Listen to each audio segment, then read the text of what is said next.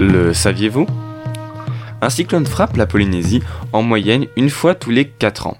Cependant, force est de constater que nous sommes en veine, puisque le dernier cyclone nous ayant touché est Toli, dont le passage remonte à 2010, soit il y a 11 ans.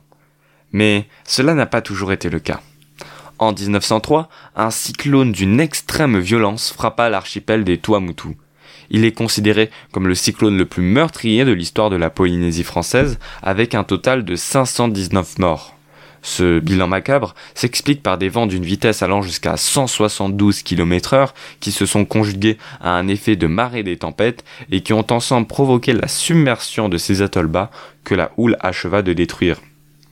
Mais, malgré la violence de cette terrible tragédie, les habitants resteront pourtant par la suite peu informés des gestes à adopter en cas de cyclone, comme le démontrera le cyclone Orama de 1983. Cette ignorance sera notamment révélée grâce à des sondages cette même année qui montreront que seulement 10% des habitants de ces atolls attribuaient une origine naturelle au cyclone.